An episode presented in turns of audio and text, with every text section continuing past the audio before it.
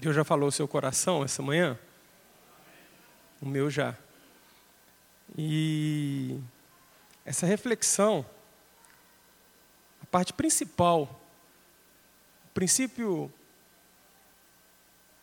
principal dessa mensagem é que a gente pensa que pecado é só desobedecer a Deus, eu não roubar, eu roubar. Incredulidade, você não acreditar que Deus pode fazer algo, é um pecado que deixa o coração de Deus muito triste. Enquanto cantava essa canção, eu me lembrei aqui que a nossa igreja, e muitos dos irmãos sabem e apoiam o trabalho da segunda igreja, da primeira igreja do Cidade Nobre, em agosto do ano passado, o pastor Cioli foi chamado àquela igreja para dar um apoio, que o pastor tinha falecido e a igreja em situação financeira difícil, sem pastor, sem um norte. E ali nós demos o apoio, o pastor Cioli, de antemão, é, assumiu interinamente aquela igreja. Eu vi muitos comentários ali a respeito daquela igreja. E, e nós clamando a Deus qual que é a direção que Deus queria para aquela igreja, e eu confesso para os irmãos, tem alguma igreja próxima ali, tem a igreja do Iguaçu, que nós estamos, aquela igreja não tem o imóvel próprio, ela paga aluguel ali naquela área, uma área nobre ali da cidade nova, não é barato. A igreja sem recurso, sem imóvel. Eu confesso que no meu coração a gente pensa no prático. Gente, a igreja não é templo, vamos levar os irmãos lá para o, para o Iguaçu, para a igreja do pastor Evaldo. E aí, vários irmãos, várias pessoas têm o seu conceito, e aí a gente tem que aprender sobre qual que é a nossa visão a respeito de tudo que a gente é, coloca um veredito. Você já pensou nisso? Qual que é o seu ponto de vista a respeito da sua vida pessoal, da sua comunidade de fé, que é a sua igreja local? E tinha muitas ideias ali. Não é parte da mensagem, mas veja como introdução dela. Eu me lembro que em um determinado momento eu já tinha, Deus já colocado no coração meu e da Cintia a ideia da mudança para Belo Horizonte. E no eu chegar naquela igreja, uma irmã falou assim, a irmã da líder da igreja, pastor, o senhor será o nosso pastor. Eu sonhei essa noite que o senhor era pastor dessa igreja. Eu não falei com ela nem que sim, nem que não porque eu estou aprendendo e entendendo. Se hoje Deus quiser mudar a história da minha vida e tirar tudo, até a ida para Belo Horizonte, Deus tira. Ele tem o controle da minha vida ou não tem? Ele tem o controle das nossas vidas ou não tem? Deve ser assim. Eu coloquei aquilo na nação, irmã. Eu já estou apalavrado no ministério em Belo Horizonte que eu e minha esposa entendemos, mas se Deus mudar essa história, Ele vai mudar. Mas não mudou. A gente não pensava, um pastor jovem, talvez, um seminarista que estava saindo do seminário e lá para uma igreja que estava vivendo uma situação tão difícil, uma pessoa nova na fé, ia ser difícil para ela também conduzir a igreja. E resumindo tudo, meus irmãos, por que eu estou falando isso? Porque uma palavra de uma irmã, semana passada, na reunião que nós estávamos lá, fez ver que era, era um Caleb daquela igreja. Enquanto tiver Caleb dentro da igreja, a obra de Deus não vai parar. Sabe por quê? Não é por causa do Caleb, não. É por causa da presença e da fé nas promessas de Deus. Não é por causa da gente. A gente acha porque Deus depende da gente. Ah, então depende do homem ter fé? Não, Deus não depende da gente. Mas pela graça e misericórdia dele, aonde tem um com fé na visão, o trabalho prospera. E nós estávamos diante de um pastor, o pastor Max Mauro, estava nos Estados Unidos, até brinquei com as irmãs, quem que era o profeta de Deus há seis meses atrás para falar assim: olha, eis que te digo, nosso pastor será pastor Max Mauro. Ninguém nem sonhava. Pastor Max Mauro estava a milhares de quilômetros de distância, lá nos Estados Unidos, um pastor com mais de 30 anos de experiência ministerial. E, e olha só que coisa linda, meus irmãos. Ele é fruto daquela igreja. Foi ganhado por Jesus ali, foi recomendado pelo seminário, pelo pastor Euclides, e agora está prestes para ser o pastor da igreja de Cidade Nobre. Gente, e aí, aí entra a fala desse texto que a irmã falou lá. A gente reuniu com os líderes da igreja, pastor Max, sua esposa, pastor Cioli, e fomos ali conversar porque ele é o candidato e já tem assembleia para aprovar ele como pastor da igreja. E a palavra da irmã me chamou muita atenção. Ela falou assim: o pastor Cioli perguntou: algum dos líderes querem falar alguma coisa? Aquela irmã calada. Eu nunca tinha ouvido a voz dela dentro da igreja. Ela levantou a voz dela, a mão, e falou assim: Eu vi tudo que aconteceu com a gente. Como a gente está sofrendo sem ter pastor aqui. Como a nossa igreja tem sofrido para pagar as continhas do aluguel, para avançar na obra de Deus, e mesmo assim ofertando para missões. Mas quando falava lá fora, essa igreja vai fechar. Essa igreja é fruto de divisão de outra igreja. Eu só pensava na palavra de Deus que diz que as portas do inferno não prevalecerão contra a igreja de Jesus. E eu apoiava que a igreja não ia fechar. Que Deus ia fazer alguma coisa acontecer, mesmo quando a gente não via nada que ia acontecer. E é essa história, e é, esse, é a introdução da mensagem de hoje. eu já saí até do púlpito, né, gente? Abra sua Bíblia aí no livro de Josué, capítulo 14.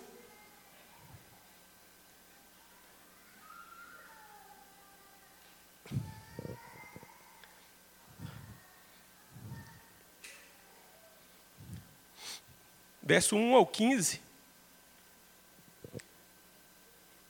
Josué, capítulo 14,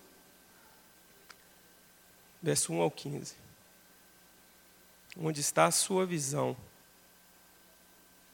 Foram estas as terras que os israelitas receberam por herança em Canaã. E que o sacerdote Eleazar, Josué, filho de Num, e os chefes dos clãs das tribos dos israelitas repartiram entre eles a divisão da herança foi concedida por sorteio entre as nove tribos e meia, como o Senhor tinha ordenado por meio de Moisés. Pois Moisés já tinha dado herança a duas tribos e meia a leste do Jordão. Mas aos levitas não dera herança entre os demais. Os filhos de José formaram as duas tribos de Manassés e Efraim. Os levitas não receberam porção alguma da terra, receberam apenas cidades onde viver, com pastagens para seus rebanhos. Os israelitas dividiram a terra conforme o Senhor tinha ordenado a Moisés. Verso 6. Os homens de Judá vieram a Josué em Gilgal, aí entra Caleb.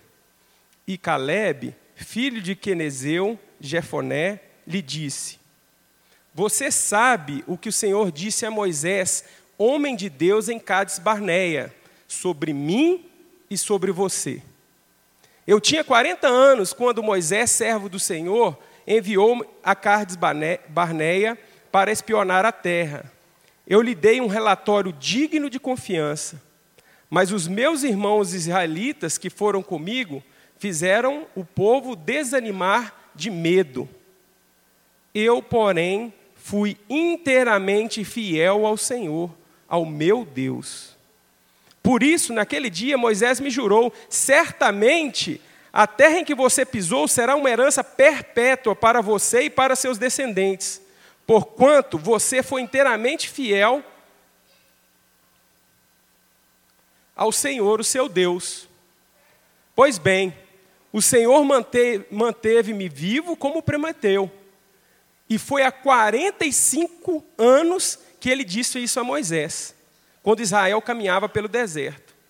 Por isso, aqui estou hoje, com 85 anos de idade. Ainda estou tão forte como no dia que Moisés me enviou. Tenho agora tanto vigor para ir à guerra como naquela época. Dei-me, pois, a região montanhosa que naquela ocasião o Senhor me prometeu. Na, na época, você ficou sabendo que os Enaquins lá viviam, com suas cidades grandes e fortificadas. Mas se o Senhor estiver comigo, eu os expulsarei de lá, como ele prometeu.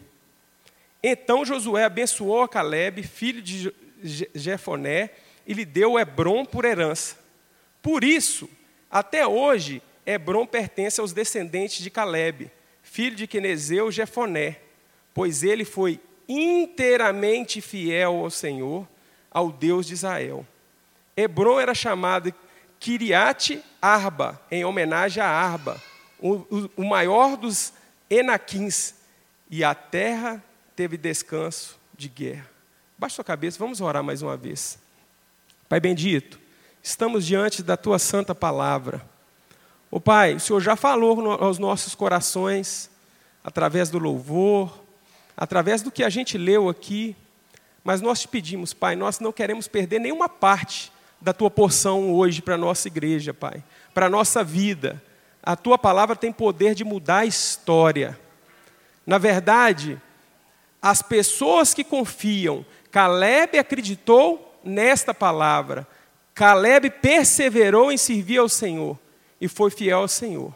Por isso o Senhor honrou a fé dele.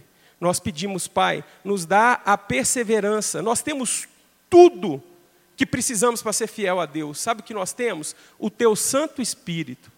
Que nós possamos ah, nos colocar sobre submissão para que o Senhor seja o nosso Senhor e Salvador, não apenas Salvador, Pai. Nós queremos estar como Caleb, estar tá com a idade avançada, mas com vigor, com sonho de criança, Pai. Abençoa a tua igreja, Pai, para receber dessa palavra em nome de Jesus. Amém. Gente, só para a gente situar um pouco nesse contexto todo aí, era uma promessa de Deus que fez a Abraão dar uma terra para o seu povo. E nessa questão aí, nesse texto que a gente acabou de ler, a terra já tinha sido conquistada, mas para a gente entender, o, o centro de Canaã, os israelitas venceram os cananeus e eles estavam já com a cidade fortificada, mas tinha algumas resistências pequenas ao redor da, daquela Canaã, como no Monte Hebron, como em alguns locais. E aí foi chamado, Josué chamou os líderes para fazer o seguinte: agora nós vamos fazer a partilha da terra. Eu, eu lembro que essa, pouco tempo atrás, aqui na cidade de Patinga, eles fizeram um sorteio, né, gente? Vocês viram? Sobre a, projeto Minha Casa, Minha Vida, umas casas. Nessa época eu ia fazer um sorteio da partilha sobre aquelas doze tribos. E o que me chama a atenção nesse texto é a maneira como qual Caleb olhou. E um princípio que a gente pode aprender é o seguinte: ele não ia lá, gente. Às vezes a gente, a gente tem que é, visualizar o cenário real do texto bíblico. Ele não estava com a chave da casa ali, jogando a chavinha para cada um, não. Josué não estava assim, não. Tinha gente lá na terra ainda. Hebron era um monte. Geralmente, nessa época que a gente está falando de época no Velho Testamento, onde era, era guerra, era, era povos tribais, aquela cidade ali era difícil você chegar lá.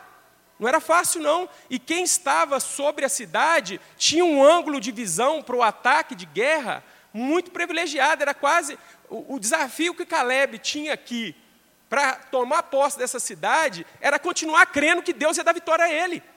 Porque o desafio era tão grande como conquistar Canaã.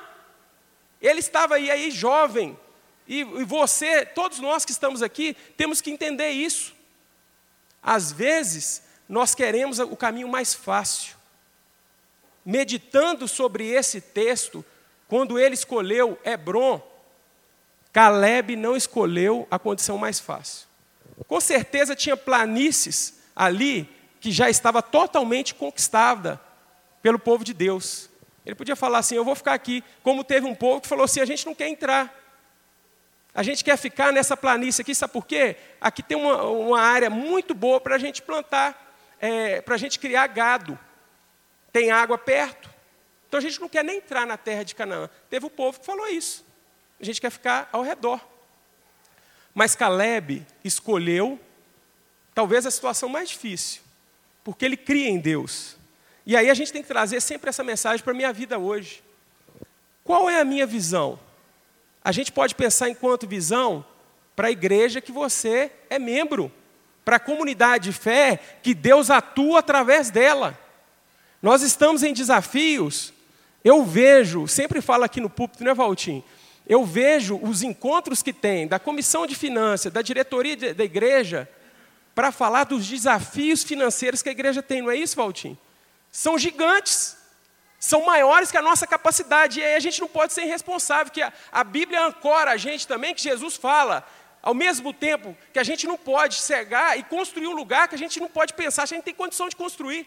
Então aí a gente está falando de uma fé equilibrada, Você tem sonho na promessa, mas você não é irresponsável.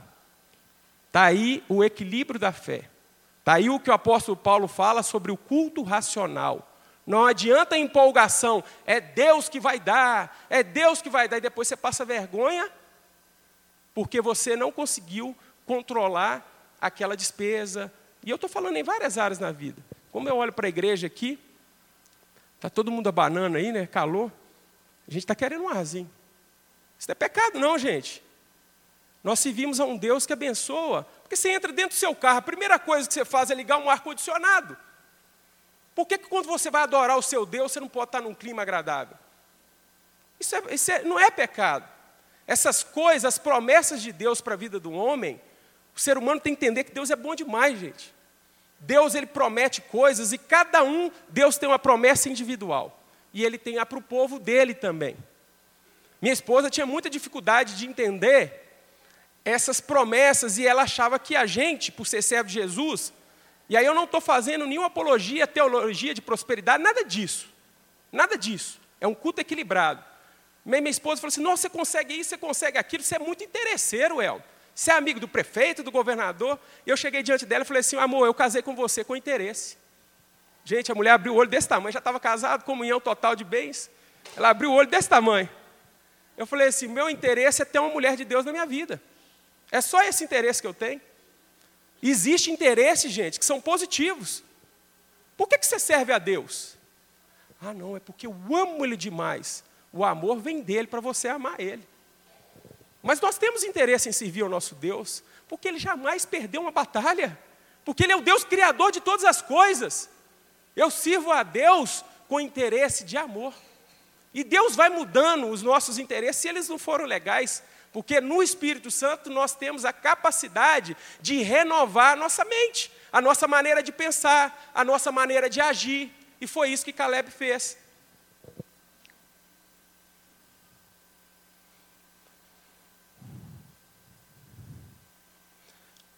Mas observe uma outra coisa. Toda promessa, guarde isso. Toda promessa de Deus aos homens na Bíblia se baseia no relacionamento dele com o homem. Toda promessa de Deus na Bíblia para o homem se baseia no relacionamento. Eu vou explicar. Sempre vai haver a participação do homem. Primeiro mandamento com promessa: honra teu pai e tua mãe, para que te prolonga os dias na terra. Efésios 6, 2. A participação é de quem? Do filho. Qual que é o papel dele? Honrar o pai e a mãe. Qual que é a promessa? Prolongar os dias na terra. Mais uma vez, repito, isso não tem nada a ver com humanismo. Ah, então Deus depende do homem para realizar qualquer coisa? Gente, Deus é Deus com ou sem o homem. Entenda, se Deus quer te usar para dar uma promessa, é graça, é misericórdia dele. Eu vou mais. E nas, no, no campo da promessa, gente, a gente entra no que a gente chama na teologia de vontade soberana de Deus e vontade permissiva de Deus. No campo da promessa, sempre vai ser a vontade permissiva. Sabe por quê?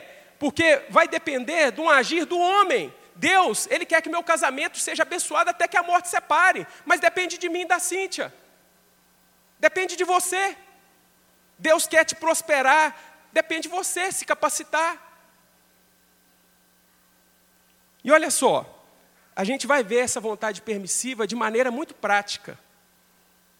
Aquele texto lá de Crônicas, que eu amo esse texto para a nossa nação.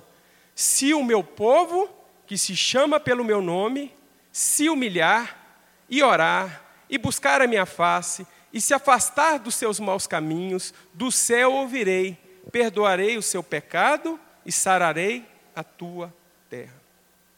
Observe essa palavra si. Ao contrário, também é verdadeiro. Se o meu povo não se chamar pelo meu nome, não mudar dos seus maus caminhos, o se entra a participação humana. Não vai acontecer. Deus não vai sarar a terra se o povo não mudar. Não é porque Deus é mau, é porque Deus deixou pronto toda a palavra dele, tem uma, uma, fórmula pronta, uma consequência pronta. O que a gente planta é de acordo com o que a gente vai colher. Gálatas 6,7. Não tem jeito de colher manga quando a gente planta morango. É uma lei. Essa lei de Deus aplica-se às promessas de Deus. Se é parte nossa.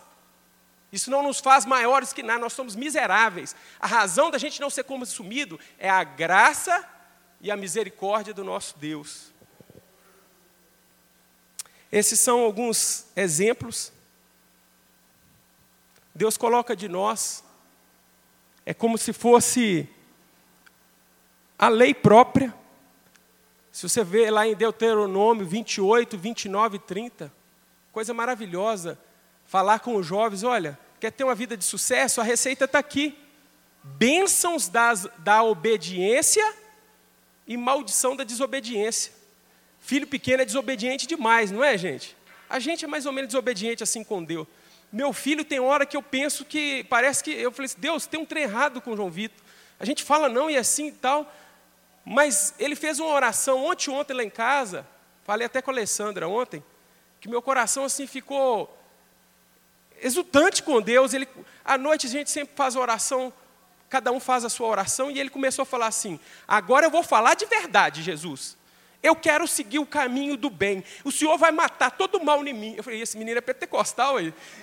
O Senhor vai apagar todo o mal em mim, Senhor Jesus. Eu estou falando sério. Eu quero seguir os caminhos do Senhor. Eu estou falando sério. E para terminar, tem que falar em nome de Jesus. Aí eu falei, amém, filho. E assim, eu, fiquei olhando para a Cintia, a Cintia ficou olhando para mim, e ontem ele orou do mesmo jeito. Eu falei, filho, você está no caminho. Ontem ele fez atividade no Atos, ele nunca tinha feito. Achava que era o filho da Cintia, ficava afastado. Eu falei, filho, o senhor entrou no caminho correto, o senhor obedeceu.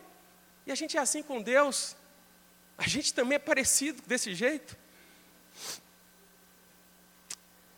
Eu vou dar alguns exemplos sobre essa promessa pra, na vida prática. Eu lembro quando eu estava para casar, não quero passar do tempo, mas quem está prestes a casar, ou quem já casou, sabe da época do casamento. Alguma, alguns que passam alguma dificuldade, que são trabalhadores, e a gente começa a fazer a conta depois, na hora que você vai casar, que eu morava na caminha durante 27 anos, no mesmo quarto, na mesma cama, eu sabia todas as estrelas que estavam lá, e eu não sabia quanto que era a conta de água lá de casa, conta de luz, e na hora que você vai casar, você tem que saber esses valores, né? Aí eu fui somar. Água, luz, aluguel. A Cintia estava fazendo faculdade, será que eu ia casar e, e, o pai dela pagar? Será que quando ela formasse, ela ia mandar o dinheiro para casa dela? Eu falei, então tem que assumir. Vai faltar só seis meses, gente. Aí eu assumi. A faculdade da Cíntia. E quando eu fechei a conta, dava três vezes mais do que eu ganhava. O primeiro sentimento que eu tive com esse gigante a terra era boa, a mulher era prometida, mas não vai ter jeito, eu vou casar e separar no primeiro mês. A conta não vai fechar. Como que eu vou tirar ela da casa dela para passar dificuldade? E aí veio a palavra da promessa. O Espírito Santo ministrava no meu coração: Busque em primeiro lugar o reino dos céus e a sua justiça, e todas as coisas serão acrescentadas. Aí, quando tinha o gigante da conta, eu pensei: não, o Senhor vai estar, eu vou trabalhar, eu vou fazer minha parte, mas o Senhor vai prover, o Senhor proverá. E pasmem, Deus não aumentou em nenhum centavo a minha receita.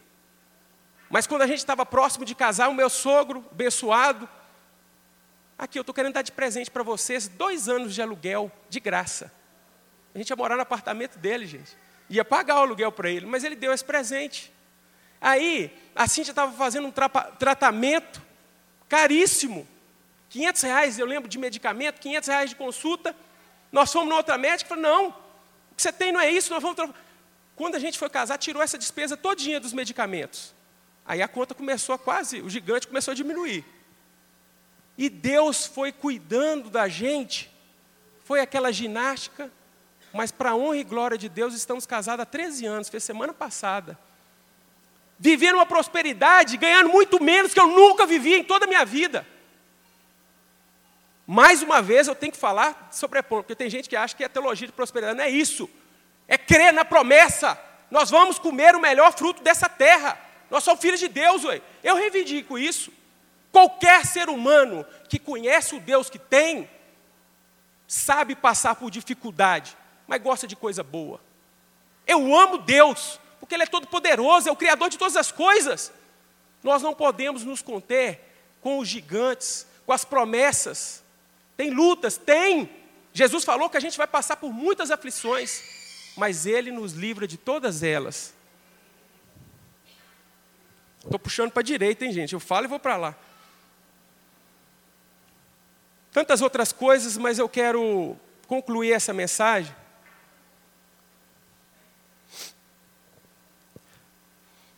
Com uma frase que não é minha, vou dar crédito para quem falou. Foi nosso pastor aí, vou trabalhar com ele, se via Jesus com ele, pastor Josué. Eu anotei, nem tinha prática, eu preciso voltar a ter isso, de ter um caderno de anotar o que pregava no culto. E eu notei em 2001 que ele escreveu assim: a falta de fé tem memória curta. A irmã Cleusa cantava, canta as bênçãos, né? Se na vida a desilusão, a gente fica preocupado, mas a gente começa a contar as bênçãos, a gente vai ficar surpreso, que a gente vai ver o quanto Deus já fez. O problema é em quem a gente tem dado ouvidos. A gente fica pensando que Deus não está abençoando. Se você parar um pouquinho e cantar esse hino, você vai restaurar no teu espírito quanta coisa Deus já fez, quanta coisa Deus tem feito na sua vida. Mas o problema é que nós temos dado ouvidos, a maioria. No caso lá, foi doze que foram espiar a terra, dois creram na promessa, dez murmuraram, falaram que era impossível. Em quem a gente está confiando? É na maioria? Que desafio é esse? A falta de fé tem memória curta. E para terminar, às vezes, diante dos gigantes, nós esquecemos das promessas. Meus irmãos, essa mensagem me fez ter vergonha de Deus, por causa de mim. Quantas vezes, naquele desafio da reforma daquele lugar no Embaúbas ali, não foi uma, duas, dez, não, centenas de vezes eu não acreditava. Não vai acontecer. Não vai acontecer.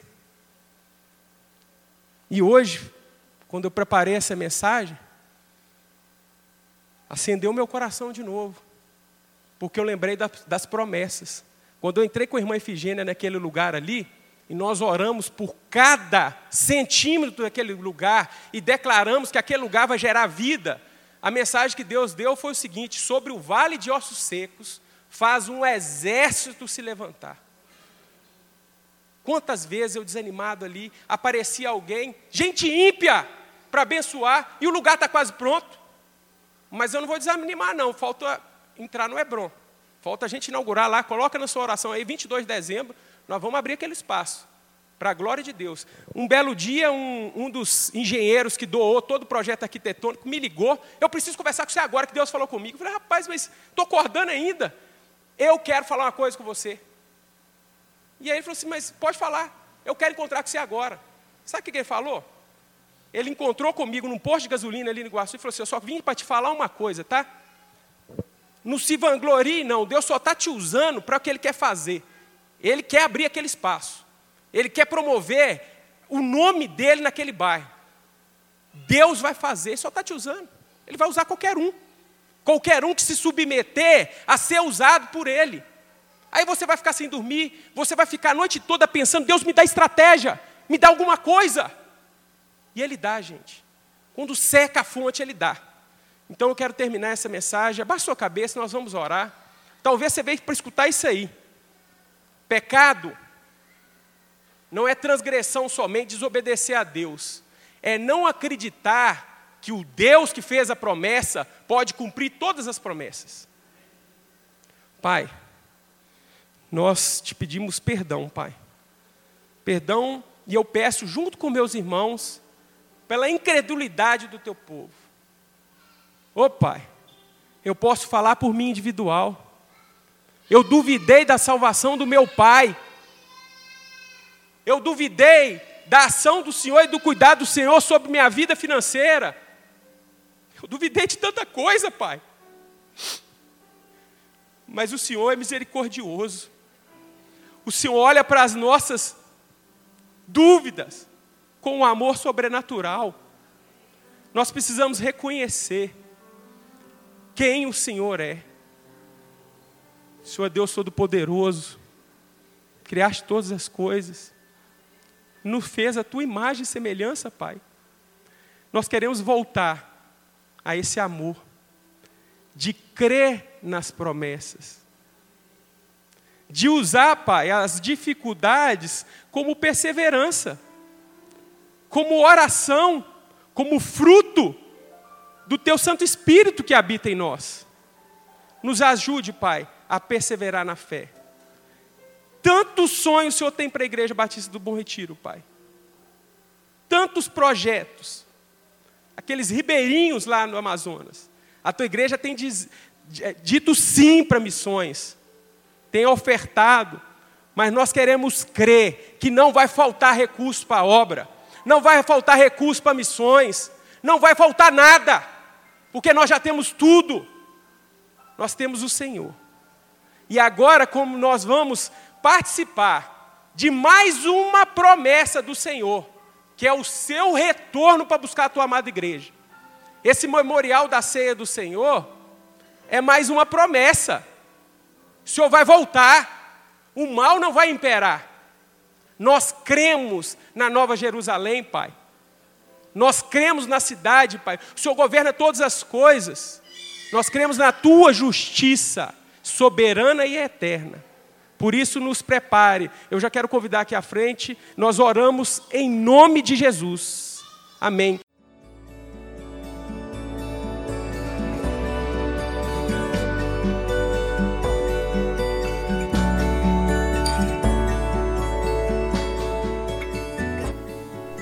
A Igreja Batista do Bom Retiro tem plena convicção de que a palavra de Deus é poder para salvar e transformar vidas. Nosso desejo é que essa mensagem tenha alcançado seu coração. Para saber mais sobre quem somos e em quem acreditamos, acesse ibbrpatinga.com.br.